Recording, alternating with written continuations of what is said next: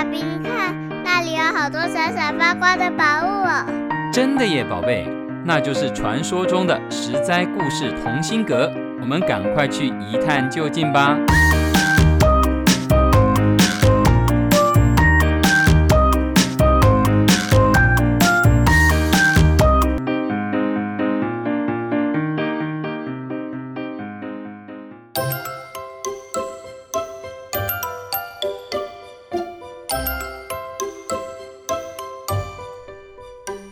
亲爱的小朋友们，我是帮故事加点风味，不会太甜，也不会太淡的微糖姐姐。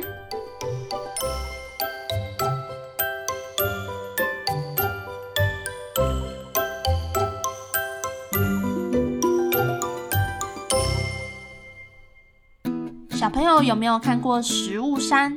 如果把你从小到大吃剩的、吃不下的食物堆积起来，会不会出现一座小山呢？还是会出现一座让人可以爬上去的大山呢？还是你是个会把饭菜都吃光光的乖宝宝呢？今天维糖姐姐要带着你们去追踪一个有钱的生意人，看看他浪费的食物都去了哪里了。Go, go, go! 这个生意人姓赵，我们就叫他赵员外。他住在某个县城的西门外，家里非常有钱，整天吃香的喝辣的，要吃什么就有什么。但赵员外有个不好的习惯，那就是他特别的浪费。浪费到什么程度呢？他无论吃什么山珍海味，无论食材有多贵，他都只吃新鲜的、刚做好的，绝对不接受旧菜上桌。如果有哪一个仆人不长眼，不小心端上前一餐的菜肴，赵员外就会大发脾气，破口大骂。赵员外还有另外一个坏习惯，就是他爱吃水饺，但是只爱吃馅，不爱吃饺皮。于是被他浪费的水饺皮也堆积如山。久而久之，赵员外的家人、仆人都被他影响，变得铺张浪费。大家都不吃剩菜剩饭，一有剩余的，就直接往厨房外的水沟里一倒。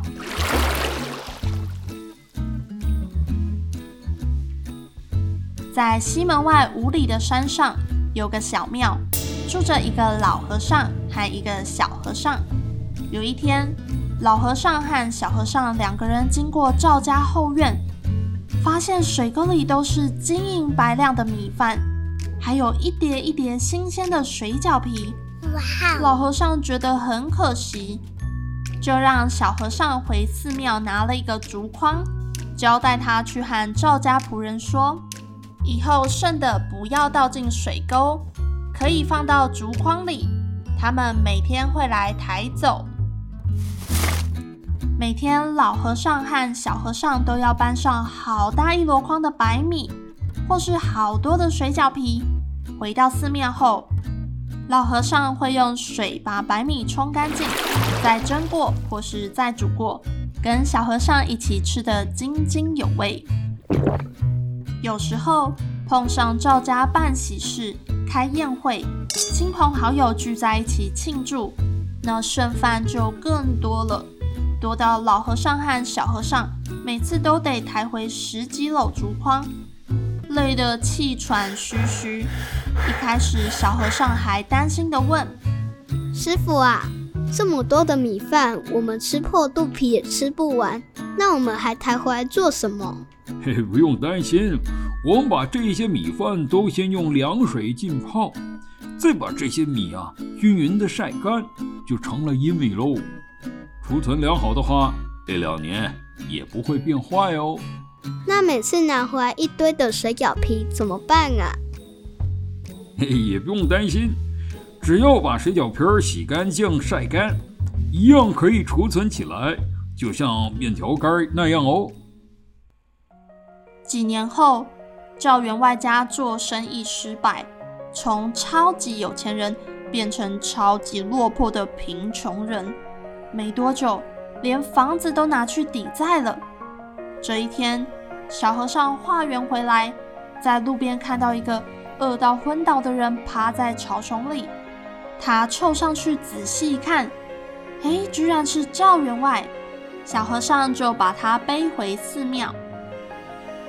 赵员外到了寺庙，老和尚煮了一碗水饺面皮汤给他吃。赵员外一吃，惊喜地问：“嗯，哦，这什么食物这么美味啊？”老和尚笑笑不回答。之后的每一天，老和尚都用好吃的白米饭或是水饺皮招待他。连吃了三天，赵员外忍不住了。他先来到大雄宝殿感谢菩萨，又找到了老和尚连连感谢，并说要离开了，因为他怕按照他这种吃法，很快就会把寺庙吃穷了。老和尚笑着回答说：“嘿，施主，您不必担心，您就算是啊住在这儿三年五年，我们寺庙都还可以供应您吃喝。说起来，我们曾经得到您的大力帮助呢。”赵员外被搞糊涂了，他想自己有钱的时候也没有捐献给这间小庙过啊。老和尚也不解释。而是直接领着赵员外来到一间禅房，一进禅房，赵员外就愣住了，因为禅房里面堆得像山一样高高的，满满的都是阴米，还有晾干的水饺皮。现在啊，看到的这些都是从前您家里丢弃不要的，我只是费了些功夫替您储存起来。这些米饭啊，算是物归原主。您何必向我道谢呢？赵员外听了老和尚的一番话，十分惭愧。他回想起自己过去的所作所为，实在是太奢侈、太浪费了，甚至还带动全家人跟他一起浪费，真是不应该。难怪如今会落得这样的后果。从那天起，赵员外向老和尚学习过着简朴的生活。改掉随便浪费食物、金钱和物品的坏习惯。故事说完了，赵员外浪费的食物很惊人吧？我们没有老和尚、小和尚帮我们囤积浪费的食物，将来有一天福报用完了，就没有每天吃饱喝足的好命了。所以我们要爱物惜物，把每一餐都吃光光哦。而且。幸福满足都是对比出来的。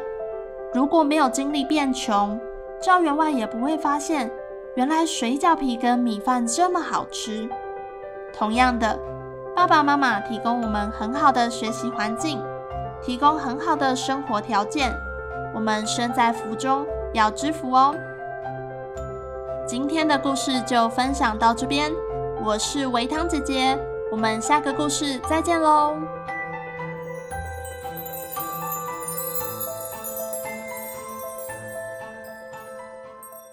以上由实在实在网络教育学院制作播出。